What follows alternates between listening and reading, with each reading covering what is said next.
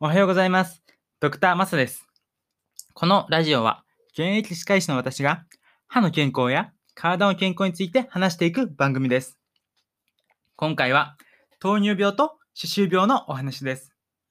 この2つの病気、実はすごい関係があって、糖尿病だと歯周病になりやすく、逆に歯周病の人も糖尿病になりやすいんです。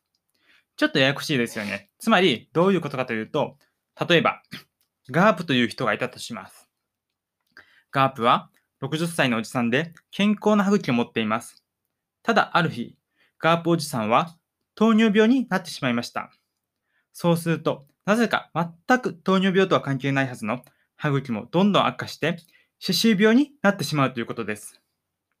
要するに、糖尿病にかかっている人はもともと健康な歯茎を持っていても歯周病になりやすくなってしまうということです。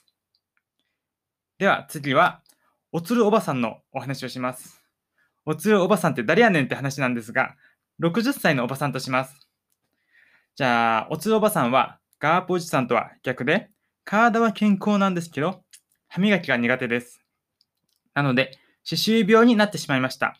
そうすると、なぜか、歯周病とは無関係に思える糖尿病にある日突然なってしまいました。こんなこと本当によくあるんです。つまり、歯周病を持っている人は、もともと糖尿病でなくても糖尿病になってしまいやすいんです。ここまで大丈夫ですかね？ちょっとややこしいですよね。ただ、ここからが重要なことです。この放送で最も伝えたいことになってます。では、えっと、糖尿病と歯周病、どちらの病気を持っている人が、どちらか片方の病気を治療すると、もう片方の病気も良くなるということも分かっています。つまりどういうことかというと、これもある登場人物でお話しすると、今度はどうしようかな。今度はルフィ太郎さんという人がいるとします。ルフィ太郎は糖尿病と歯周病、どっちの病気も持ってます。ただ、どっちの病気の治療をするのも大変だから、とりあえず歯を磨きまくって歯周病を改善することができたできました。そうすると、あら不思議、糖尿病も治っちゃいました。ってことが起こります。その逆も起こります。つまり、糖尿病の治療を一生懸命すると、なぜか歯周病も治っちゃうということがよくあります。なので、糖尿病と歯周病は密接に関わっていて、どちらを改善、どちらかを改善すると、もう片方も改善することができ、反対にどちらかが悪化すると、もう片方も悪化してしまいます。さあ、ここまで聞いて、若い人は、あ、でも私糖尿病でもないし、歯周病でもないし、関係ないなと思った人もいると思う思うんですが、ちょっと待ってほしい。